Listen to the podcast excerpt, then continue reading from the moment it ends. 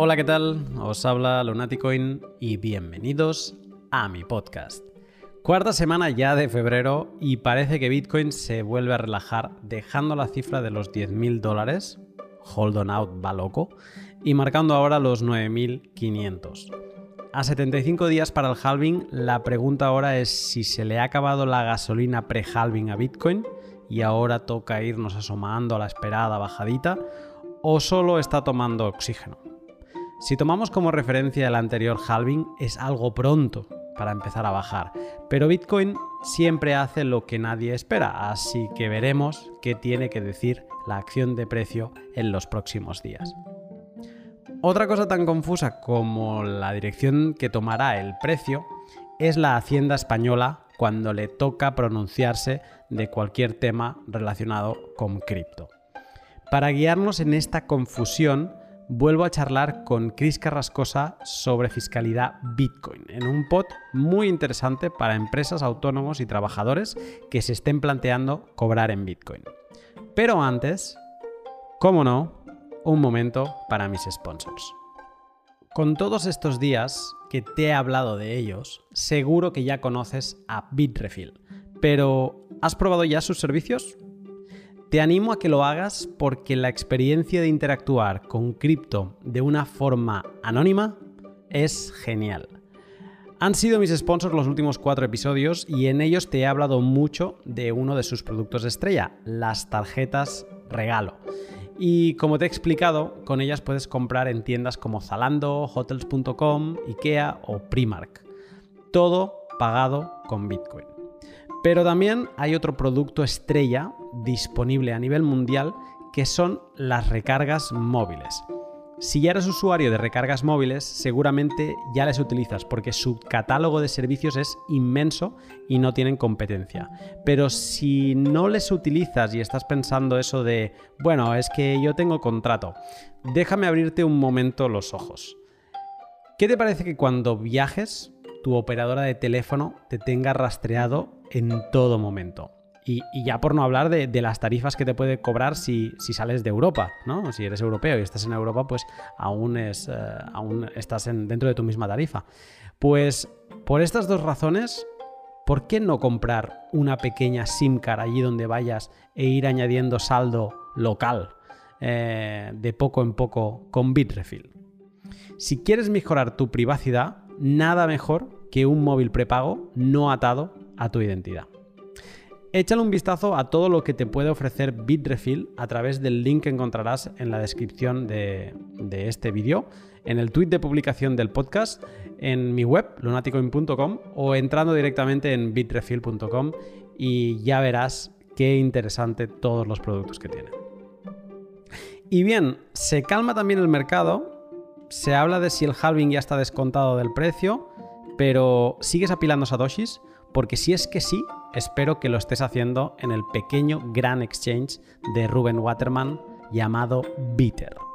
Bitter es un concepto, una idea de exchange ideal para todos los que apilamos fracciones de Bitcoin cada semana. ¿Por qué? Porque Bitter nos lo hace muy fácil y nos elimina comisiones de retirada de fondos que otros exchanges sí tienen. Mira, te cuento. Bitter es cómodo porque compras Bitcoin con una simple transferencia SEPA a partir de 25 euros y el saldo te llega directamente a tu wallet Bitcoin.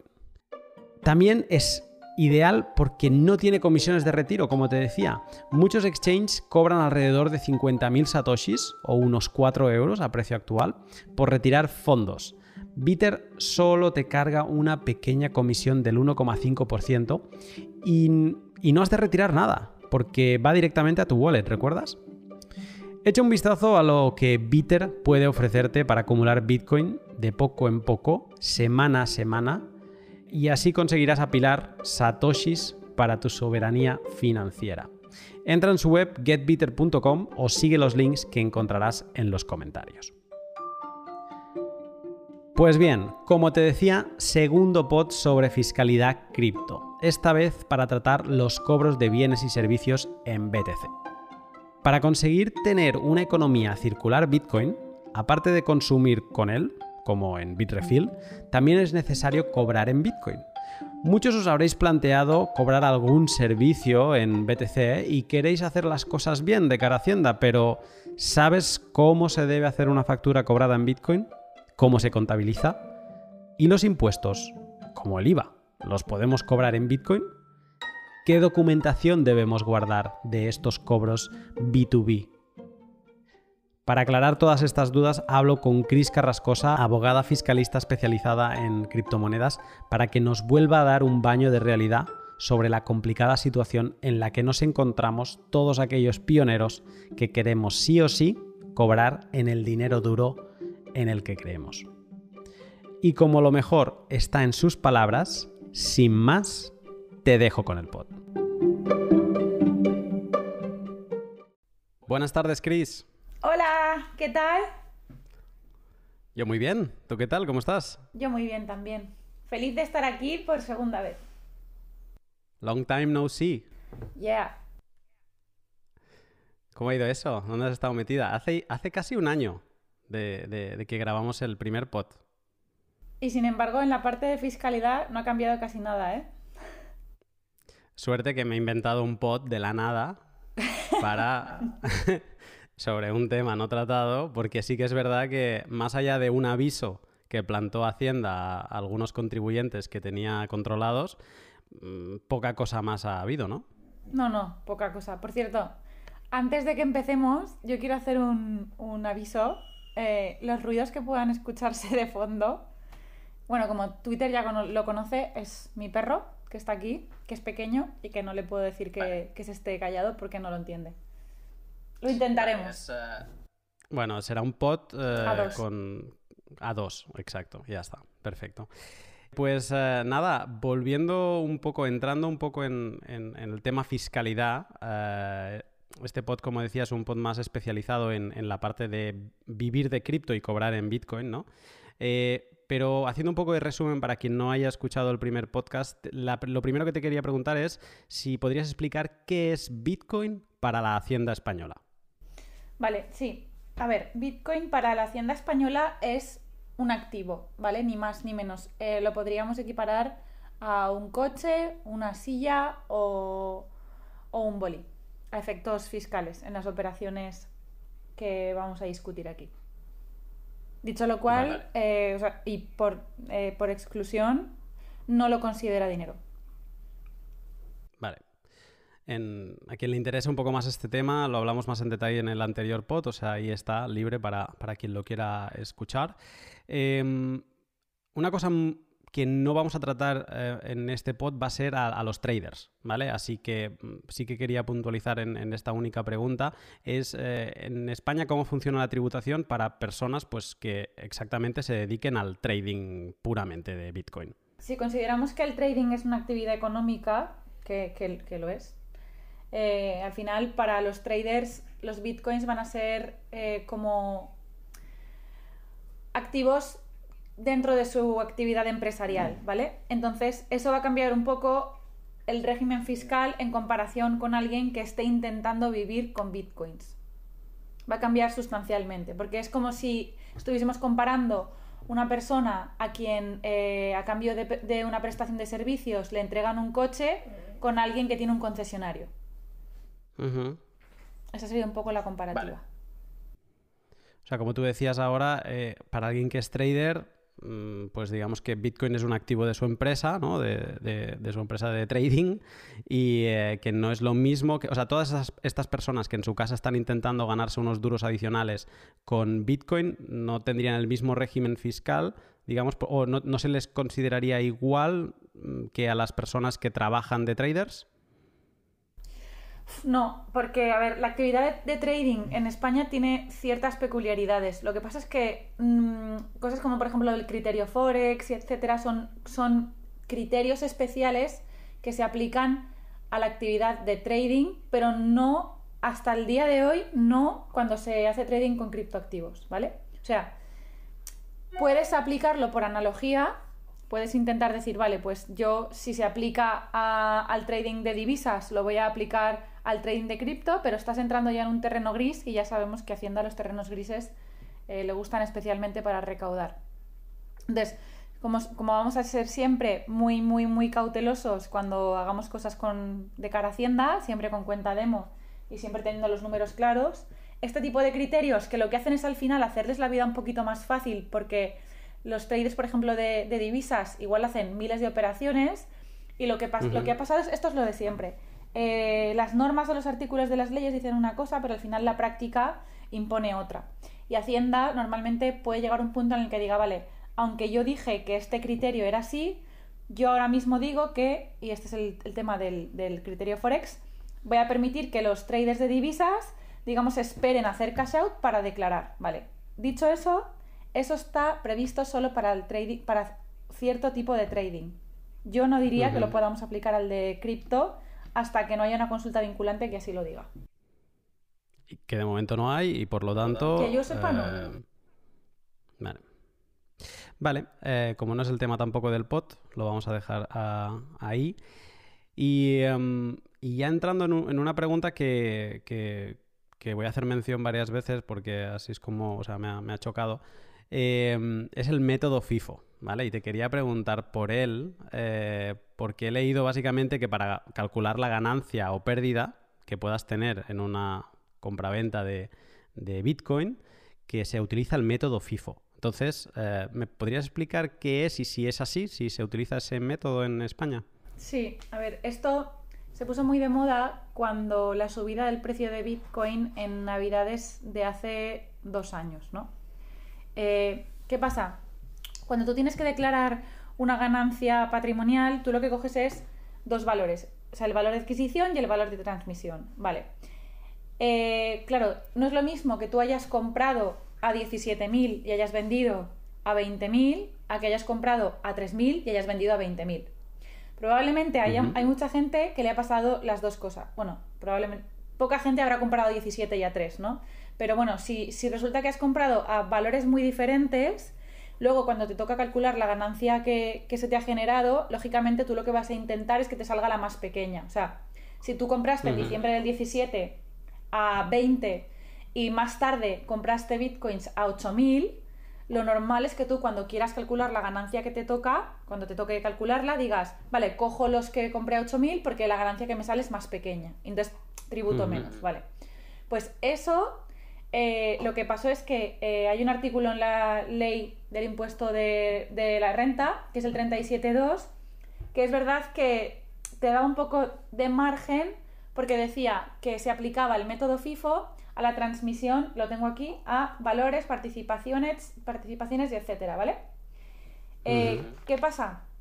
Que alguien pregunta y la DGT contesta en una consulta vinculante, que es la 1604-2018, por si alguien la quiere buscar, te dice, eh, literalmente dice, habida cuenta de que la ley del impuesto sobre la renta no establece regla específica para identificar en el caso de monedas virtuales homogéneas cuáles se entienden transmitidas a efectos de determinación de la correspondiente ganancia o pérdida, debe considerarse que los bitcoins que se transmiten son los adquiridos en primer lugar. Es decir, que lo que hace Hacienda es decirte, tú no puedes elegir si aplicas FIFO, que es First In, First Out, o LIFO, que es justo lo contrario, ¿no? Te dice, no, tienes que aplicar FIFO. Es decir, cuando tú vayas a calcular la ganancia, la ganancia o la pérdida patrimonial, tienes que coger siempre los bitcoins que adquiriste primero. Es decir, no puedes hacer el truco de cojo los que compré a 8 y no los que compré a 20. No, tienes que coger los que compraste a 20, aunque te salga más ganancia. Eso se aplica en el método FIFO. Es los primeros que, o sea, los primeros que te entraron son los primeros que se consideran cuando vas a hacer el, el out, el cash out. Si yo compro un Bitcoin a 3.000 y otro Bitcoin a 10.000... Después. Y, eh, y, es, y es exacto, después y yo des, eh, cuando llega a 20.000 vendo un Bitcoin y digo, no, pero es que yo solo a Hacienda le quiero decir, le estoy vendiendo en verdad, incluso yo le podría justificar, es que estoy vendiendo el UTXO del de 10.000, no el que he comprado a 3.000. Hacienda me está diciendo que le parece muy bonito todo, pero que lo que tengo que tributar son en 3.000, 17.000, ¿no? es, el, valor sobre el que se tiene que calcular el impuesto es 17.000. Claro, porque el, de los tres, el que compraste 3.000 es el que fue first in. Entonces es first out. Perfecto. Interesante esto para, lo que te voy a preguntar hoy. Vale, pues teniendo esta intro en cuenta, em, vamos al tema del podcast que es cobrar en Bitcoin. Em, esto es el sueño de mucha gente eh, que estamos en, en Crypto Twitter, ¿no? El poder, la, economía circular de Bitcoin. No solo eh, comprar Bitcoin, sino cobrar en él y pues eso, ¿no? vivir de él. Y hay negocios que, con todo este movimiento pues se, pueden estar planteando el, decir, no, no, pues eh, oye, eh, habilitemos una entrada de, dinero que, sea en Bitcoin. Ya luego lo gestionaremos contablemente, ya luego haremos lo que tengamos que hacer.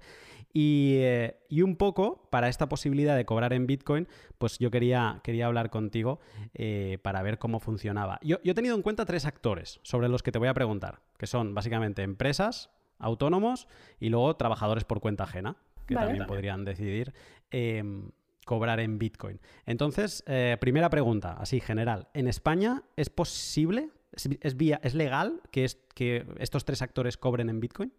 Sí. Eh, a ver, partimos de la base de que tú puedes cobrar en cualquier tipo de activos en España. Tú puedes cobrar en bitcoins, puedes que sean legales, por supuesto. Eh, puedes cobrar en naranjas o puedes cobrar en coches. O puedes cobrar en euros en la práctica. Vale, o sea que... Vale, bueno, ahora te, preguntaré entonces. Em, es, en general, sin entrar mucho en detalle, tú que estás en esto, ¿es, buena idea cobrar en Bitcoin? No. A ver, no, eh, voy, a, especificar. A priori no, y, ahora vamos a explicar por qué. Salvo que, y bueno, tú ya me, me conoces de hace un poco de tiempo, salvo que sea una estrategia para ir acumulando bitcoins. Y entonces lo único que va a tener que pasar es que vas a tener que tener mucha liquidez en fiat. Vale. Y ahora explicaremos por qué. Vale, sí. Vamos por pasos. A ver, entonces eh, te voy a preguntar primero por lo más inmediato que se me viene a la cabeza, que es el, momento de facturar, ¿no? El momento de, cobrar el ticket o, de un autónomo facturar, eh, etcétera. Aunque no lo veamos en un comercio, se ha de presentar, o sea, te presentan una factura simplificada y eh, que es el ticket. Un autónomo sí que es una factura más como, como Dios manda y, entiendo que la factura sería la nómina, ¿no? Si eres asalariado. ¿Cómo, ha de ser esta factura si lo que queremos cobrar es, en Bitcoin? ¿Ha de tener algo especial o, ni eso? Me gusta, me gusta la pregunta. Eh, que, bueno, que sepáis todos en general que me he ido al reglamento de facturación porque nunca había, se me había ocurrido y con esta pregunta eh, he dicho, ostras, voy a mirarlo. La hmm. obligación de factura es una obligación que está súper regulada, ¿vale? Doy el dato como fiscalista que soy, eh, Real Decreto 1619-2012 es el reglamento que regula la obligación de factura. Vale, dicho esto, el reglamento dice que hay dos casos en los que es obligatorio facturar, ¿vale? Por un lado, si eres un empresario o un profesional o un autónomo, en el ejercicio de tu actividad, con lo cual ahí ya estamos cubriendo dos de los supuestos que, tú me estabas eh, poniendo. Y luego te hace, como siempre las leyes en España, una especie de cajón desastre que te dice personas que no sean ni empresarios ni profesionales en los casos en los que el reglamento decida que hay que emitir una factura. ¿Vale? Dicho esto, ¿cómo tienen que ser esas las facturas cuando tú lo que estás haciendo es en la práctica cobrar en bitcoins. Tú prestas un servicio y lo que te están enviando son bitcoins. Vale. Sí. Eh, habrá gente que igual piense, ostras, pues yo en la factura pongo eh, los más así radicales dirán, pues yo cojo y pongo tres bitcoins, eh, como los bitcoins no son una moneda de curso legal, no le meto IVA, y, pero la factura está, ¿no? Porque yo al final he cumplido con la obligación. No, a ver, hay un, hay un artículo dentro del reglamento de facturación, que es el 12, que te dice que puedes emitir las facturas en cualquier moneda que tú quieras, pero la cuota correspondiente al impuesto, en este caso el IVA eh, o por ejemplo la retención de IRPF, tiene que ir obligatoriamente en euros. ¿Vale?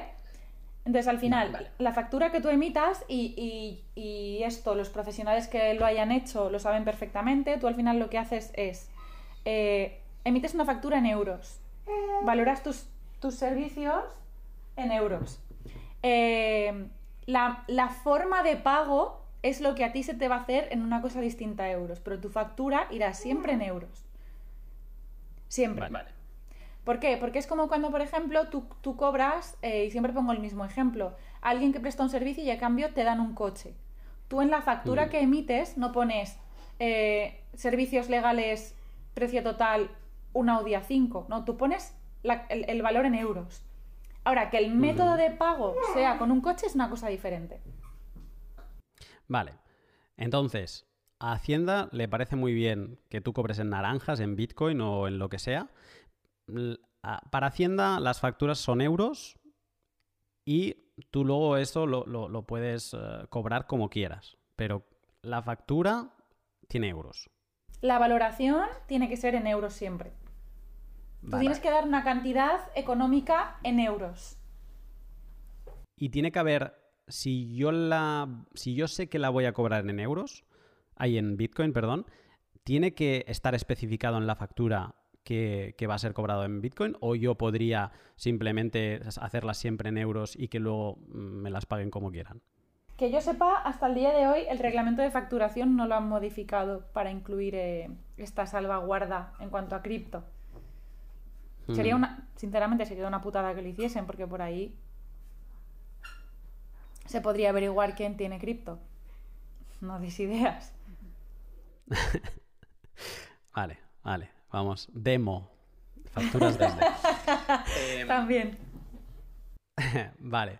Eh, es que, claro, partiendo de esa base, entonces se simplifica todo muchísimo, porque mm, a nivel contable, eh, Hacienda mm, solo va a haber mm, euros y, eh, y, si, y los bitcoins, o sea, no, no aparecen por ningún sitio. A ver, sí, no, porque en tu factura solo aparecen euros, eh, pero lo cierto es que en tu contabilidad esos bitcoins tienen que entrar en alguna partida. ¿Vale? Y no van a ir directamente, eh, o, o- o yo creo que no deberían ir directamente a tesorería o a bancos porque no son euros. Los deberías de meter en algún tipo de... Bueno, aquí ya Otro cada cuenta. uno contablemente lo meterá en activos intangibles o lo meterá en financiación a largo plazo o lo meterá en algún subgrupo de finan- financiero, no lo sé. Eh, el caso es que Mm. tú, en tu contabilidad, esos bitcoins sí que van a estar. Igual que si tú Vale, trabajas sí, y te dan un coche, tendrás un inmovilizado. Por supuesto, lo tendrás que contabilizar igualmente, ¿vale? Pero aquí es donde viene lo que es para mí la, la putada, por- hablando así en, en llano, Claro. de, sí, sí porque lo es, de cobrar en bitcoins. ¿Qué es? Eh, como el bitcoin nunca se ha considerado, ni creo que se vaya a considerar una moneda de curso legal, siempre vas a estar sometido a este régimen de eh, permutas y ganancias, ¿vale? ¿Qué es lo que pasa? Que al final, y a día de hoy no pasa tanto porque el precio del bitcoin ya no es tan volátil, pero si nos fuésemos a tres años atrás, eh, te, te podrían llegar a estar pasando cosas bastante divertidas, ¿vale? Mm. Dicho lo cual, en contabilidad, eh, tú vas a tener siempre, tú esos ese activo, ese Bitcoin, lo vas a tener contabilizado, pero no está reflejado en tu factura. En tu factura está reflejado la valoración de tus servicios, que serán 1.000, 2.000, 3.000 euros, cobrados en. Bitcoin. Eh, claro, aquí hay un choque, ¿no? Porque en una factura yo voy a indicar un, un- un IVA, en el caso de autónomos va a haber un IRPF, eh, todos estos impuestos, mm, si a mí me los pagasen con Bitcoin y yo doy por saldada esa, esa factura, eh, luego ya será dolor de cabeza mío contablemente. eh, mm, primero, la cuenta, lo que tú decías, a qué cuenta van estos eh, o cómo se contabiliza es una cosa, pero luego yo tengo unas obligaciones tributarias cuando lleguen los respectivos días y a partir de ahí, pues yo ya me romperé la cabeza a, a cómo lo pago.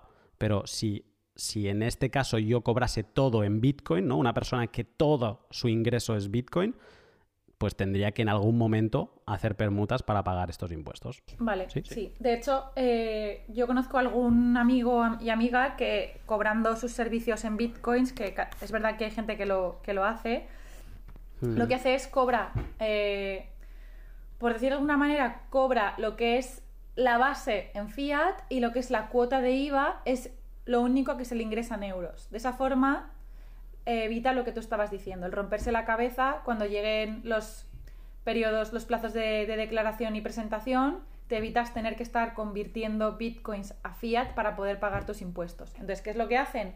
La parte que va, digamos, toda a, mi caja, que es esa base, eh, la cobro en bitcoins. Y la parte del IVA me la pagan en fiat. ¿Por qué? Porque así ese dinero yo ya lo tengo, digamos, guardado para el momento en el que tenga que, hacer mi declaración.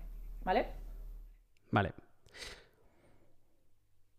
Vale, porque me voy a centrar en el IVA. Te voy a hacer una pregunta que me viene y te voy a mezclar también con el método FIFO que hablábamos antes. Em, o sea, partimos de la base que, es que sí, no, partimos del ejemplo que decíamos ahora de que alguien lo, cobre todo en, Bitcoin. Eh, tú tienes una, un, IVA soportado, digamos, eh, porque, o sea, tú has cobrado IVA, eh, por lo tanto lo vas a tener que, bueno, haces tu balance, IVA repercutido, soportado y te sale a pagar, ¿no? Entonces, eh, en caso de que tuvieras euros, pagarías la cantidad que te tocase y fin de la cita. Pero en el caso de tener todo en Bitcoin, vas a tener que, mm, que, cambiar la parte que te, que te, sea necesaria y independientemente de que el precio haya subido o haya bajado de Bitcoin, eso para el autónomo, empresario o persona que, lo ha cobrado eh, como trabajador eh, por cuenta ajena, puede ser que, le, que tenga otro, otro impuesto que pagar, ¿no? Justo. A ver, vamos a pensar en, ese ejemplo que tú me has puesto de que lo cobras todo en Bitcoin, ¿vale? Y vamos a ponerle números, vamos a ponerle números para que nos pueda entender todo el mundo. Imagínate que yo he prestado un servicio que vale eh, por lo que es 8.000 euros. Y me han pagado, porque en ese momento el Bitcoin estaba a ese valor, me han pagado un Bitcoin. ¿Vale? 8.000 euros es mi servicio más el IVA. O sea, es el total de la factura. Vale. Entonces eh, me, han me, han mandado un Bitcoin, lo tengo en mi wallet. Ok. Entonces llega el momento de presentar la declaración. ¿Vale? Y yo solamente he hecho esa operación y no he tenido eh, gastos en ese trimestre. Entonces solo tengo que declarar el IVA de esa operación, que es el, 21% de... 1.388 euros. Ah, ahí lo tenemos, vale. Entonces yo necesito 1.388 euros para... Eh, no para, para declararlos, sino para pagarlos, porque ya con esa declaración voy a tener que realizar el ingreso o poner mi número de cuenta para domiciliarlo, ¿vale? Entonces, ¿con qué me encuentro? Con que yo tengo que vender bitcoins por valor de esos 1.388 euros. Problema, que cuando yo venda esos bitcoins por valor de los 1.388 euros, a mí se me habrá generado otro, eh, lo que los ingleses dicen el, evento, eh, es que... Taxable event, ¿no? Eso es. Eh, básicamente, el hecho imponible, ¿vale? Entonces, ahí tengo que declarar otra operación. O sea, al margen de pagar el IVA, a mí se me va a generar una ganancia o una pérdida que voy a tener que declarar. Con lo cual, como ves, al final, eh, cobrarlo todo, todo, todo en Bitcoin, eh, eso está hecho para los muy, muy, muy, muy creyentes. Porque al final eh, te, está saliendo, al menos te, estás, te, tienes que romper bastante más la cabeza de lo que te la romperías si solo cobras en euros. Dicho esto, también pasa una cosa bastante graciosa. Y es que imagínate que tú has cobrado todo en bitcoins y lo que sucede es que el precio del bitcoin cae de manera que tú no es que tengas que declarar dos operaciones, es que probablemente vayas a perder dinero y estés pagando el IVA de tu bolsillo. El IVA, para la gente que, no lo sabe, el IVA es un impuesto que se caracteriza porque tiene que ser neutral, ¿vale? Es decir, eh, al final tiene que quedar a cero. No está hecho para que tú lo pagues de tu bolsillo. Está hecho para que tú lo repercutas, lo soportes, pero nunca para que tú tengas que ponerlo de tu bolsillo, ¿vale? Dicho esto, si tú al final lo que ha pasado es que cobraste eh, toda tu factura en bitcoins, bitcoin estaba a 8 y cuando vas a venderlo, bitcoin está a 6, eh, realmente estás pagando una parte del IVA de tu propio bolsillo. Y ya no solo eso, a mí se me ocurría, pensando en, esta casuística, un, caso especial que, empezamos, a ver, no es tan raro lo que voy a decir ahora, porque esto lo, hemos visto ahora mismo. Hemos empezado el año y Bitcoin ha visitado los 6.800 dólares. Eh, no sé, fue el día 4 o el día 3.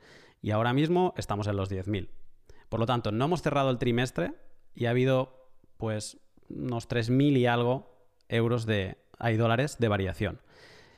te puede pasar que alguien que esté recibiendo, un comercio que esté recibiendo constantemente pagos en Bitcoin y que si solo fueran Bitcoin, a mí la casuística, casuística que me pasaba por la cabeza era que por este maravilloso mm, método, o sea, el método FIFO te va a hacer vender primero, si imagínate que has entrado limpio al trimestre, cuando estés pagando el IVA del último, de, de los últimos bitcoins que has recibido en marzo, estarás gastando el bitcoin que te entró en enero, ¿no? Porque en teoría tú has ganado mucho más que lo que tienes que pagar en IVA. Por lo tanto, es muy probable que te, estén, que te estés convirtiendo, si no eres ordenado, Bitcoin que te entró en enero.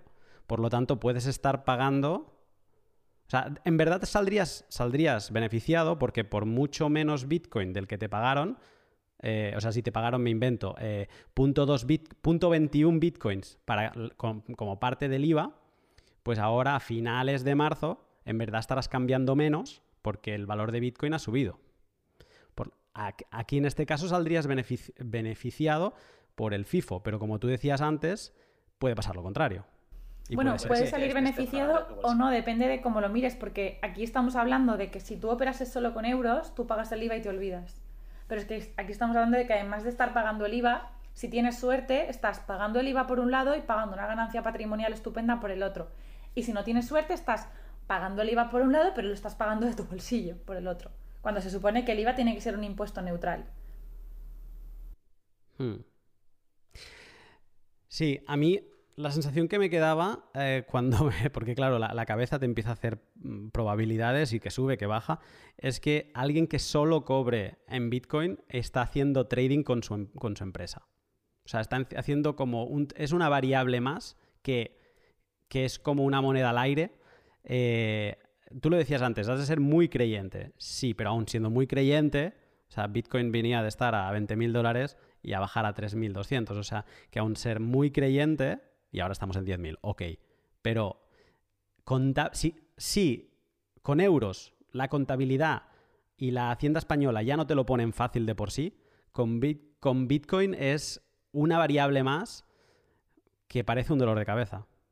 A ver, el problema no está en la parte del IVA y la facturación. Eso es bastante sencillo porque al final tus facturas van en euros y tu, y tu IVA Hacienda te lo cobra de tu cuenta bancaria.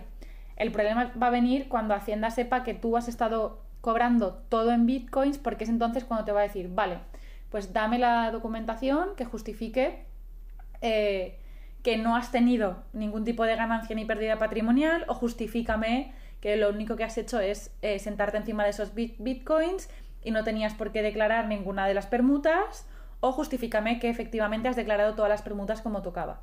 Si eres un comercio, eh, y yo siempre voy a estar eh, a favor de la adopción masiva de Bitcoin, siempre he creído que no va a ser como moneda de, de uso, digamos, corriente, pero si eres un comercio, la contingencia fiscal que tienes es inasumible. O sea, si eres un comercio que está cobrando continuamente en bitcoins, realmente es inasumible. O sea, tienes que tener un gestor que esté constantemente calculándote las, las plusvalías de todos, de todos esos cambios.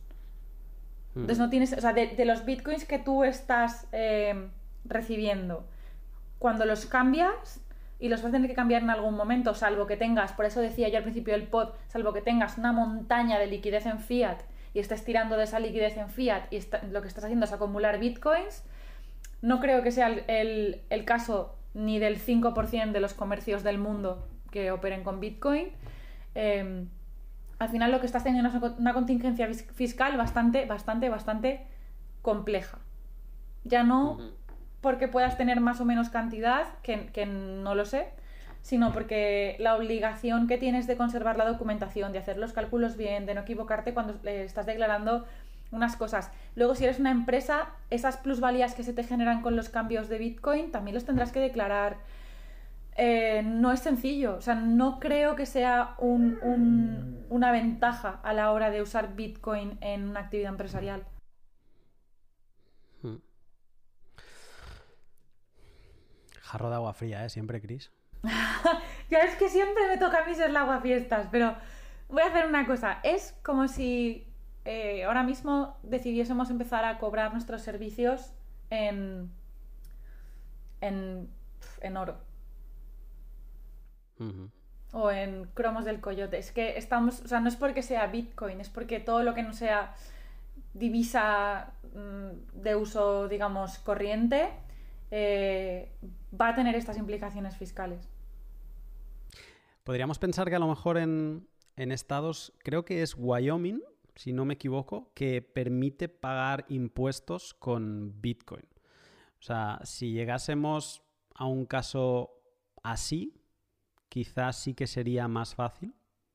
O sea, donde tú no te vieras con la obligación de mm, a nivel impuestos tener que estar haciendo esas permutas. Bueno, también depende de cómo lo valorasen, ¿no? Claro, pero en realidad eso sería más sencillo porque tú no tendrías que estar vendiendo bitcoins para pagar tus impuestos, con lo cual tampoco se te estarían generando esas plusvalías de las que estamos hablando. Y siempre estamos asumiendo que son plusvalías, pero también podrían no serlo. Hmm. Sí, capaces, conociéndolos, capaces que, que, te permiten pagar con Bitcoin, pero te calculan la, la plusvalía, o sea, te lo calculan como una plusvalía en el momento de pagar, ¿no? O sea, capaz que no te acepten. Hacienda diciéndote, eh, a partir de ahora se pueden pagar los impuestos en bitcoins, pero a este valor. Y te lo baja como medio bitcoin el valor, siempre para ganar ellos, ¿sabes? Bueno, pues quizá esta parte, quizá si miráramos en algunos casos de Sudamérica, algo parecido encontraríamos, como un cambio fijo eh, en el que se favorecen ellos. Y bueno, y si pasamos al mundo fiat, los dólares convertibles y historias de estas que tenemos en, Cuba, donde se fija el cambio para ellos acumular ese bien. O sea que no, no, hablemos de aquí unos años que quizá esto lo, habremos visto de alguna manera. Eh, vale, ah, hablabas de, de, estas plusvalías y yo te hablaba de tres actores eh, sociedades, autónomos y, trabajadores por cuenta ajena, eh, ¿todos las declararían igual o, se declararían de distinta manera? Eh, vale, vuelvo a la pregunta que me, que me, has hecho creo que justo al principio sobre los trabajadores por cuenta ajena. Una puntualización. los trabajadores por cuenta ajena, he estado además un poco mirando en internet y tal y he visto muchos artículos de empresas comienzan a pagar a sus trabajadores eh, nóminas en Bitcoin. Eh, a ver, puntualización. Cuando un trabajador cobra su salario en algo que no son euros, eso tiene un nombre en nuestra, en nuestra ley del IRPF, es lo que se llama la retribución en especie. Significa que, que, tú a un trabajador le puedes pagar en euros o le puedes pagar en participaciones de la empresa, le puedes dar cheques gasolina o tickets de esos gourmet para que vaya a comer, ¿vale? Esto sería lo mismo. Tú le pagarías una parte en euros y una parte en bitcoins. Hay que tener en cuenta que la ley establece un, límite del 30%, que es lo que se puede pagar, eh, digamos, en especie. O sea, tú no puedes pagarle a un trabajador solo en especie. ¿Vale? Al, menos hasta donde la ley del IRPF eh, establece. Con lo cual, si podrías pagarle a un trabajador eh, que cobra 1000, le podrías estar pagando 300 en bitcoins. ¿Vale? Eso lo que harías es. En realidad tampoco tiene mucho impacto fiscal porque lo que harías es eh, declarar que el trabajador cobra 1000. Realmente cobra 1000. Lo que pasa es que se desglosa. 700 son en euros, 300 son en bitcoins y le darías la cantidad correspondiente a esos 300 euros. Eso por trabajadores por cuenta ajena, autónomos y empresarios lo que quieran. Exacto. Exacto. Y, autónomos y empresarios al final eh, tributan más o menos parecido, solo que eh, los empresarios, o sea, las empresas tributan en el impuesto sobre sociedades y los autónomos eh, tributamos en el IRPF, ¿vale? Pero realmente la forma de, tributar es muy parecida, la que es como completamente diferente es la de un trabajador por cuenta ajena. Además es que al trabajador hay que hacerle un ingreso a cuenta. O sea, todo esto de, cobrar en, en bitcoins no supone mayor problema que, que como siempre, la, la, fluctuación del precio, porque la empresa va a tener que comprar los bitcoins en algún momento para pagárselos al trabajador. Claro, que esa es la otra parte. O sea, una cosa es el problema contable que tenga el trabajador y luego el, problema contable que tenga la empresa porque está, te voy a pagar con coches, por lo tanto yo tengo que tener un, un, gasto en coches y en el caso de Bitcoin como fluctúa tanto, pues... Exactamente. Vale. Perfecto, todo, todo está quedando genial para que decidamos, todos, empezar a grabar en, Bitcoin. Es que, a ver, hay una eh, cosa que, yo sí que quiero decir, porque además lo he dicho siempre y, y, este es, yo creo que un momento perfecto para repetirlo. Tenemos que tener en cuenta que los gobiernos no van a favorecer la adopción del Bitcoin como, como moneda, o sea, como uso eh, monetario. No lo van a favorecer. es que sería como, como si se pegasen un tiro en el pie. Entonces, partiendo de la base de que ellos conscientemente no han querido reconocer las, las cripto o Bitcoin como un medio de pago en ningún momento, ya nos está indicando la resistencia que vamos a encontrar por parte de, del gobierno a que lo podamos usar como moneda. Al final, ¿cuál es la mejor forma de evitar que los ciudadanos usen Bitcoin como moneda? Poner palos en la rueda. ¿Cuáles son los palos en la rueda que más molestan? Casi siempre son los fiscales. Con lo cual, si tú lo que haces es en vez de coger y decir, mira, al que use Bitcoin le voy a poner una multa de 2.000 euros, eh, lo que haces es coger y decir, mira, al que use Bitcoin como medio de pago, lo que voy a hacer es equipararlo a una permuta, ya lo estás desincentivando un montón. Y eso no es más que parte de, la lógica estatal de no querer eh, aceptar Bitcoin como un medio de pago. Vale, bueno, Luego por eso habrá las legislaciones que, o jurisdicciones que serán más amigables que otras y, quien tenga que hacer algo más como 100% cobrar en Bitcoin, pues tendrá que un poco buscarse la vida o esperar, ponerle una vela a la Virgen. No, ¿sabes lo que tienen que hacer? Pueden irse a Portugal o pueden irse a Francia, que es lo que lo que han hecho es eh, hasta donde, no sé si es real, real, real, pero lo que se ha publicado en Internet es que lo que han hecho es declarar exentas las ganancias de capital derivadas de cripto. Con lo cual lo que han hecho realmente es equiparar Bitcoin a un medio de pago. Porque si tú eh, prestas un servicio y cobras en Bitcoin, cuando vendes ese Bitcoin, esa ganancia, que es la molestia que estábamos comentando nosotros, que se te genera en España, que tienes que declarar otra operación, en Portugal y en Francia no tendrías que hacerlo. Solo un comentario sobre esto que dices para si a alguien se le, o sea, si a alguien le ha gustado mucho la idea. ¿eh? Si, queremos tributar en Portugal, mm, la mitad de un año y un día viviendo allí, ¿verdad? 183 días. habrá gente que lo tenga más cerca, yo lo tengo bastante lejos, pero quien lo tenga cerca, chicos, y quiera vivir de Bitcoin, 183 días. 183 días, vale. Perfecto. Bueno, eh, goal para el año que viene, 183, no sé qué, pero, vamos, el número menos. El censo de habitantes en España menores de 35 años de repente se va a ver reducido en un no sé cuántos por cien. Vale, eh, yo tengo una duda más sobre, sobre esta parte de, cómo declarar las plusvalías. O sea, si, somos niños buenos, dejamos los impuestos indirectos del IVA y nos pasamos a, los directos IRPF, puramente hablando. Eh, yo pensaba en, los autónomos, eh, hay, dos, bases, ¿no? La general y la, del ahorro. tengo entendido que cuando un particular compra Bitcoin y hace sus cuatro duros eh, haciendo trading, esto se cuenta eh, dentro de la base del, ahorro. ¿no? Estas, estas, ganancias patrimoniales, si lo tengo bien entendido, están en ese lado. Y las, de base general, en teoría, son eh, los rendimientos del trabajo. Entonces, yo me preguntaba a mí mismo, si, si Bitcoin se ha convertido en, el rendimiento del trabajo de, algún autónomo?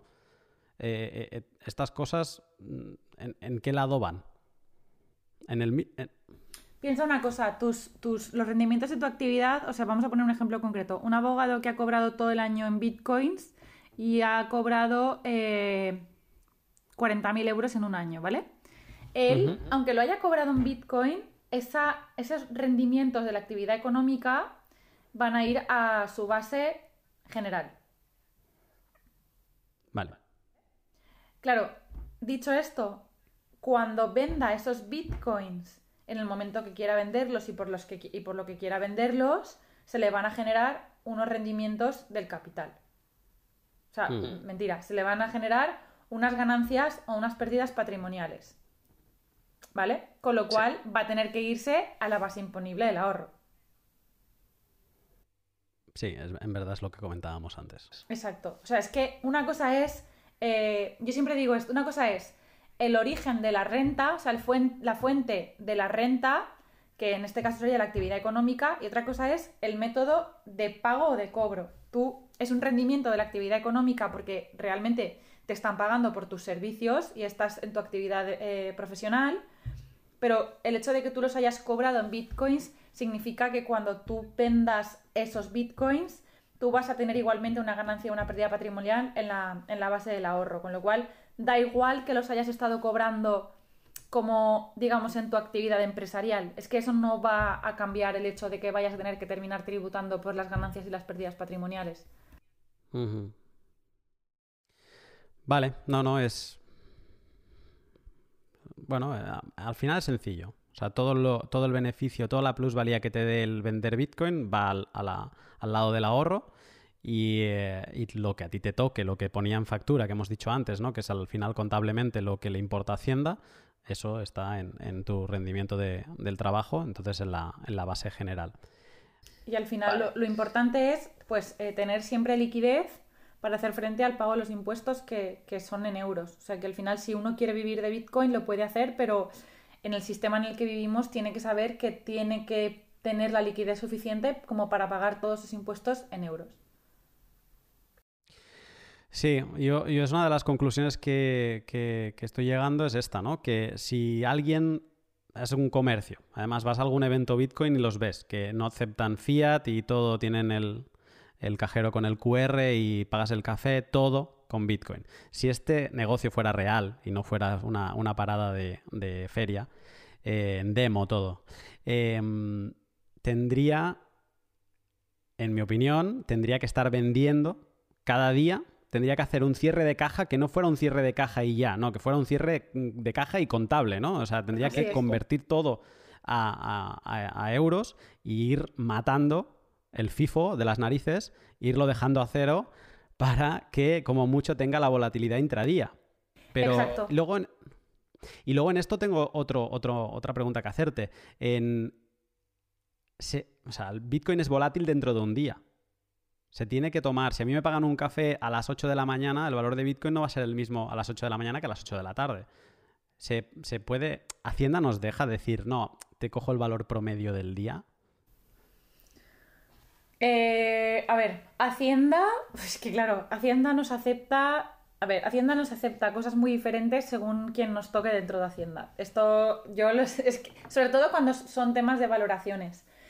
Yo si fuese un comercio y estoy vendiendo cafés y los estoy cobrando en bitcoins, es verdad que puede ser que esté vendiendo el primero de la mañana eh, a un euro y esté cobrando el, último de la tarde a dos euros y medio. Vale. Eh, eso siempre que tú lo estés referenciando en bitcoins.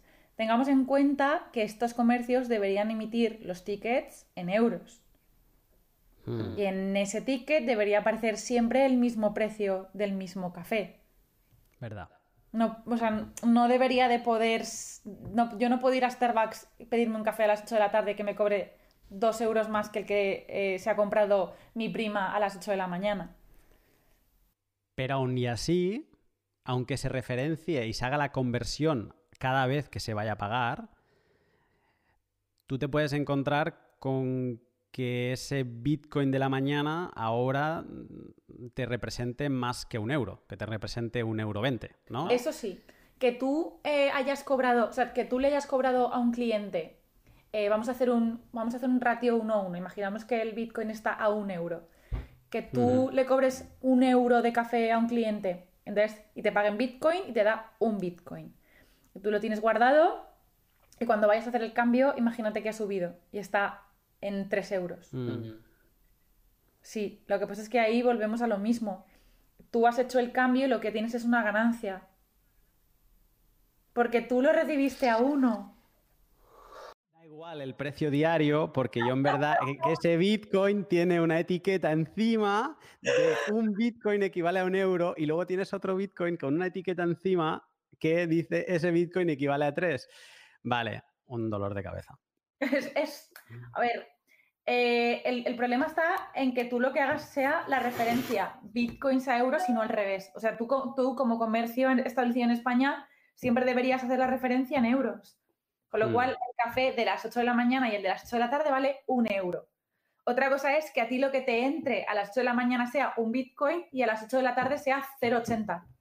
Es que aunque hiciéramos el ejemplo que yo te decía de la cafetería de que todo lo cobra en Bitcoin y que cada día cierra caja y, vende todo lo que ha recibido en Bitcoin a euros, es que aún así, cada día tendría que estar declarando plusvalías o, o- o sea, ganancias o pérdidas. Porque Eso- cada día el, el- el café de la mañana que lo vendió por un Bitcoin y ahora un Bitcoin equivale a 3 euros, por lo tanto lo, lo está vendiendo a punto 3 Bitcoin, ¿no? Eh, ya, el café del primero de la mañana ya le ha generado un beneficio. Claro, una ganancia que tiene que declarar. Es que es una locura. Cada realidad. día. O sea, Sí, sí. cada día está. y, o sea, básicamente, si quieres hacer esto, ha de ser un contable que quiera hacer cafés. ¿No? No sé cuántos contables en este mundo quieren dedicarse a hacer cafés, sinceramente. O sea, O sea, Es casi como contable fiscalista, además. ¿eh? O sea, has, has de tener esas dos facetas de saber lo que estás haciendo y, y dedicarte a hacer otra cosa y decir, no, sí, sí, yo por, por mis narices que lo hago. y por supuesto, súper maximalista. ah, claro. Porque a todas estas, aquí nos hemos centrado en Bitcoin, pero si te da porque el negocio te acepta cinco criptos distintas, No, no, no, no. no. son- han de ser cinco contables haciendo cafés. Y eso daría para otro pod, ¿sabes? porque, al- porque al final, eh, ostras, sí. Eh, o sea, también te voy a decir una cosa, y aquí entran nuestras ideologías. Yo solo he hablado de Bitcoin porque solo contemplaría, o sea, no creo que haya ya ningún contable en este mundo que quiera hacer cafés por una cripto que no sea Bitcoin. No me entra en la cabeza. Por DAI. Mm, Pues mira, no sería mala idea. Igual por ahí lo haría yo, ¿eh? Es que simplifica las cosas. Ya. Ah, tienes lo mismo, ¿eh? Porque luego el, el euro y el dólar fluctúan en un día. O sea, Ya. aún sería quizá más dolor de cabeza porque tendría, sería una lucha de decimales. Que a lo mejor al ser decimales podrías pasártelo por alto. Pero Aunque fuesen, si son decimales, vamos a pensar, vamos a barrer para casa. Si son decimales, piensa que la contingencia fiscal que se te va a generar siempre va a ser más pequeñita que si jugamos con bitcoins. Y tu problema va a ser menor. vale. Dicho esto, tengo una, una buena noticia. O sea, una buena noticia, sí, es una buena noticia. Yo no sé si tú conoces, es que los conocí hace nada y, y vi- creo que vienen mo- como súper al caso. ¿Conoces a, la- a los chicos de Itoshi? Sí. ¿Vale? Eh, en su plataforma te hace los números. O sea, en su plataforma. Y, y esto es. eh, o sea, eh, los, los he, los he conocido, digamos, por, por friquismo puro, ¿vale? No, no hay nada más detrás de esto. Pero me, me han molado mucho porque hacen una cosa que yo no. que yo sepa, no he conocido otra plataforma que lo haga. Y te soluciona mucho la vida. Que es, te integra todos los exchanges con los que tú trabajes te los integra como en una misma pantalla. Entonces, lo que te hace es, te coge todos tus movimientos y todas tus transacciones en esos exchanges y te saca los números eh, de cara a tus declaraciones de, de impuestos. Al céntimo. No es como... Como eh, coin tracking. Sí, pero al céntimo. Yo eh, te lo digo porque no sé ahora cómo estará CoinTracking. Yo he hecho rentas de gente que ha usado CoinTracking en los últimos años y lo del céntimo, mm, o sea, a mí me sobraban céntimos luego haciendo los cálculos. Pero que puede ser que lo, lo hayan arreglado y que ahora sí que sea como muy al céntimo. El caso es que eh, comercios que quieran, contables que quieran hacer cafés eh, a cambio y vivir en Bitcoin, eh, pueden usar este tipo de, de productos, o sea que al final siempre va a haber respuesta a este tipo de problemas, ¿no? Que estamos ahí tú y yo siendo como los aguafiestas, sobre todo yo más que tú, pero que, que ahí fuera hay productos para, para este tipo de problemas. O sea que, y aquí un poco también eh, la, el- el- la ideología y el por qué yo en concreto me metí en esto. Eh, digamos que los, los que queremos que esto salga bien, y pongo entre comillas el salir bien, que cada uno lo interprete como quiera, los que queremos que esto salga bien, siempre vamos a estar intentando construir productos que nos ayuden a que esto salga bien. ¿Vale? Entonces, el que quiera vivir de Bitcoin es verdad que tiene que luchar contra todo el sistema establecido Eh, pero, por otro lado, tiene productos que le pueden ayudar a tener la vida un poquito más fácil, ¿vale? Y este es que se... los conocí el otro día y me ha venido a la cabeza. Si me dejo alguno que conozco que no lo estoy nombrando, lo siento, pero me vino a la cabeza. Pondremos los links de CoinTracking y de Itoshi y entonces ya investigamos todos. Eh, antes de cerrar, te quería preguntar sobre declaración. O sea, básicamente hemos hablado, pues, bueno, sí, de en qué parte están de los impuestos, etcétera, y las facturas, pero sobre de declaración en la parte de documentación. O sea, ¿qué se les ha de decir y qué no? se les ha de decir todo, porque como vamos en demo, al final no hay que decirles nada.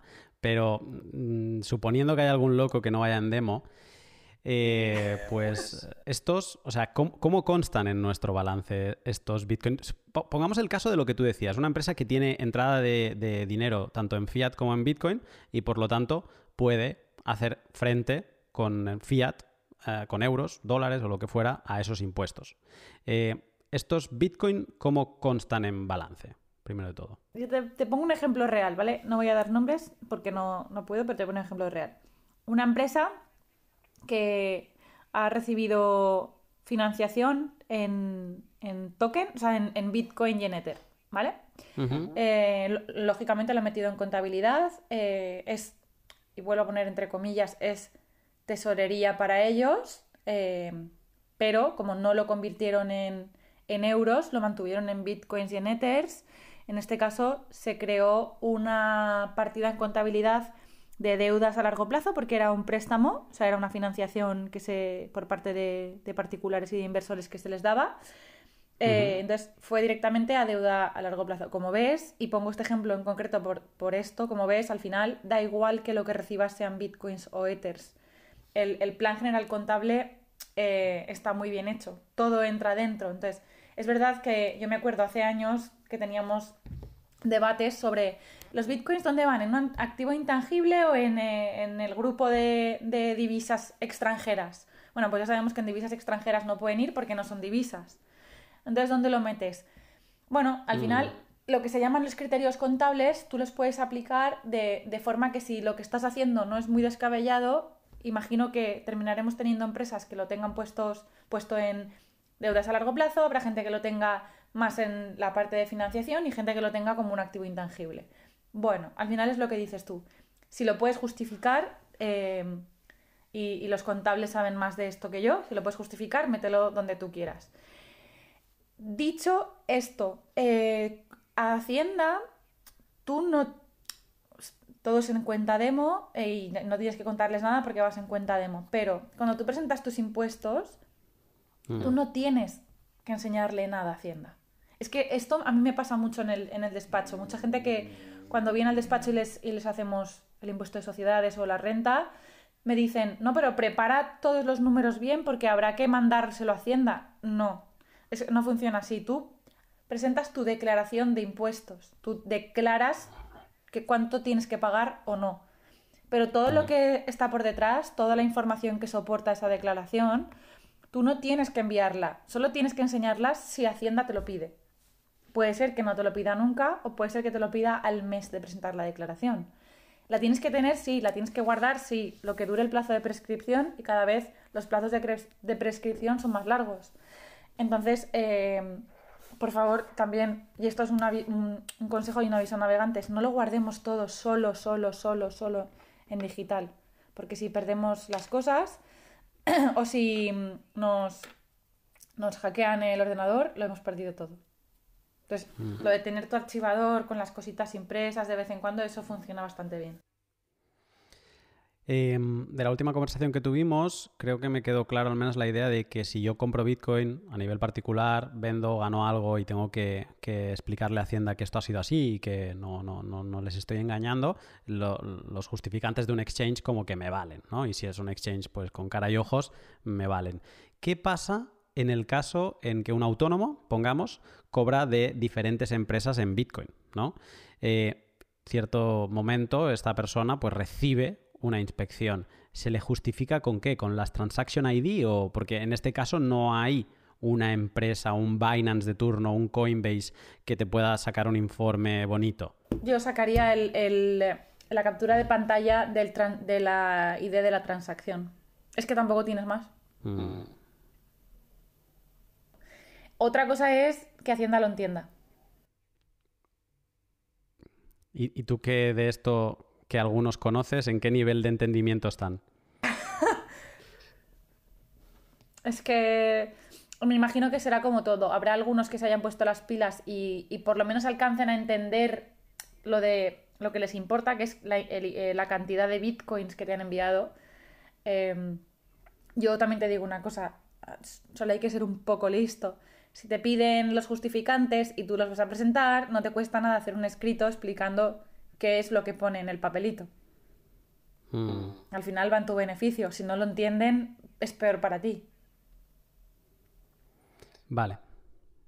Llegado el caso que eso me afecte a mí algún día, yo les pondré links a podcast. Ojito controlear Hacienda, señor, que, que luego la, la, la respuesta puede ser peor. Pero puedes intentar. No, puedes ponerlo, o sea, puedes darles toda la explicación y luego al final pones atentamente Lunaticoin firmado y dejas ya los links. No haría falta que asociaran mi DNI a, a Lunaticoin.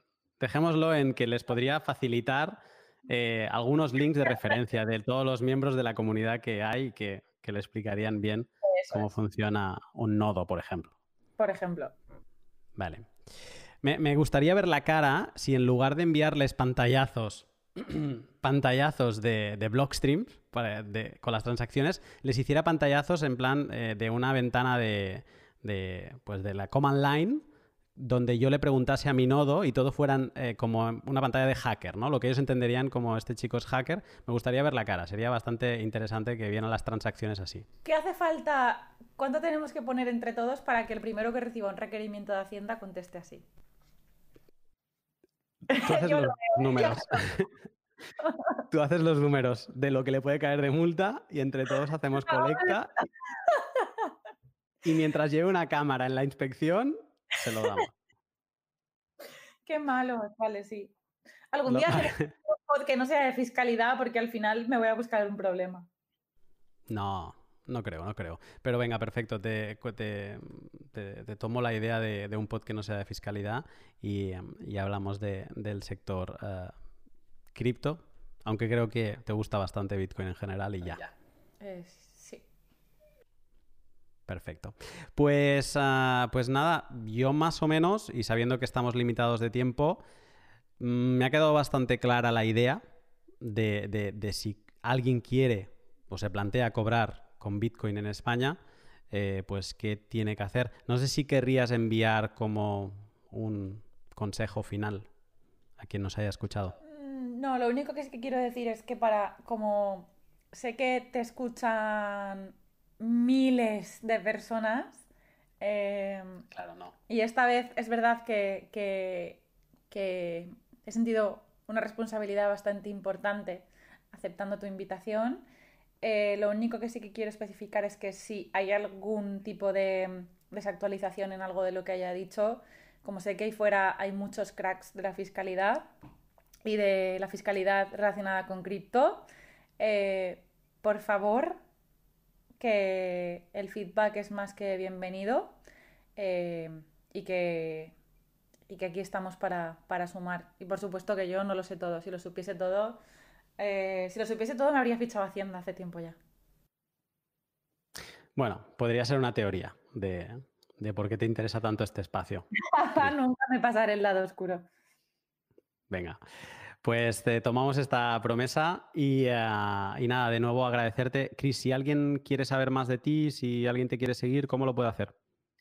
Pues yo creo que, por, que lo más rápido y, mejor es por Twitter.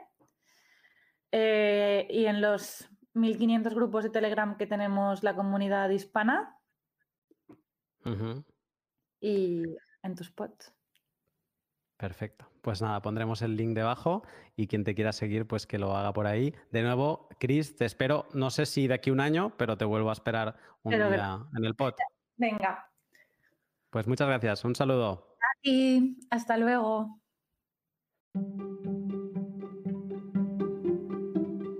Bueno, ¿qué te ha parecido este, este testimonio de Chris que al final es que es imposible no reírse? Es imposible no reírse cuando te das cuenta que el Estado, la legislación, los gobernantes, que al final son quienes hacen las leyes, eh, te están poniendo todas las trabas habidas y por haber ah, con los impuestos para que Bitcoin no tire adelante. Si luego también pensamos quién es que manipula a los políticos para que las regulaciones vayan hacia un lado o hacia otro, pues te das cuenta de que son esos, esas entes, ¿no? esos poderes, que al final son los, los mismos del dinero fiat, que están poniendo todos los palos en las ruedas que pueden para que se haga imposible cobrar en Bitcoin. Bueno, como dice Chris, imposible no es, pero sí que requiere de una curva de aprendizaje antes de empezar muy alta para hacer las cosas bien. Sí que es verdad que, hay aplicaciones que te facilitan las cosas, pero aunque te lo pongan fácil, requiere que el usuario esté atento y que sepa de todas estas cosas eh, para, para no hacer el pardillo y que luego te toque pagar de más un documento de nuevo interesantísimo con Chris, que le vuelvo a agradecer que se una y que se convierta en la fiscalista de, cabecera del podcast Lunadicoin. Y, con quien espero volver a hablar en, un futuro, como dice ella, a ver si, puede ser que no sea de fiscalidad. Bueno, veremos. Al final ella es tan buena en algo y se la tiene que exprimir a la pobre eh, en esto. Seguiremos esperando además que ahora con el nuevo gobierno en, España, eh, pues parece ser que van a venir más, más obligaciones, más requerimiento y al final la, la carga impositiva en España ya es asfixiante y parece que lo va a seguir siendo y todavía más. Veremos. Pero bueno, antes de terminar, quería agradecerte a ti que has escuchado el podcast y que has llegado hasta aquí, eh, pues que lo hayas hecho. Eh, especial agradecimiento de nuevo a mis Patreons que poco a poco, somos una pequeña comunidad, somos 15 Patreons, pero yo os agradezco muchísimo el, apoyo que me dais. Podéis haceros Patreon desde 2 dólares al mes y iréis recibiendo pues eh, hay de 2, de 5 y de 10 dólares. Con 2 dólares recibís feedback más a menudo de, lo que estoy trabajando, etcétera, y, algún contenido adicional. Con si eres eh, Selenita, que son los que me apoyan con 5 dólares al mes, que esto estamos hablando de ni un café de Starbucks, ¿eh? casi, al mes, pues eh, recibís eh, el informe Lunaticoin que hago cada semana, ya sea con contenido adicional de podcast que no se hacen público o con informes Lunaticoins como tal de un tema que he estudiado muy en profundidad y entonces pues publico en, en Patreon el informe. Y luego están los, los colonos de Encelado, que son los que me apoyan con 10 dólares al, mes, que reciben cada domingo, cuatro días antes, aparte de recibir todo lo demás, pues reciben también la posibilidad de, escuchar cuatro días antes el, podcast de la semana. A todos vosotros, Patreons, muchas gracias por estar ahí y por seguir ahí. Y, nada, y al resto y a todos en general, pues eh, seguimos en contacto y la semana que viene volvemos con más. Gracias y un saludo.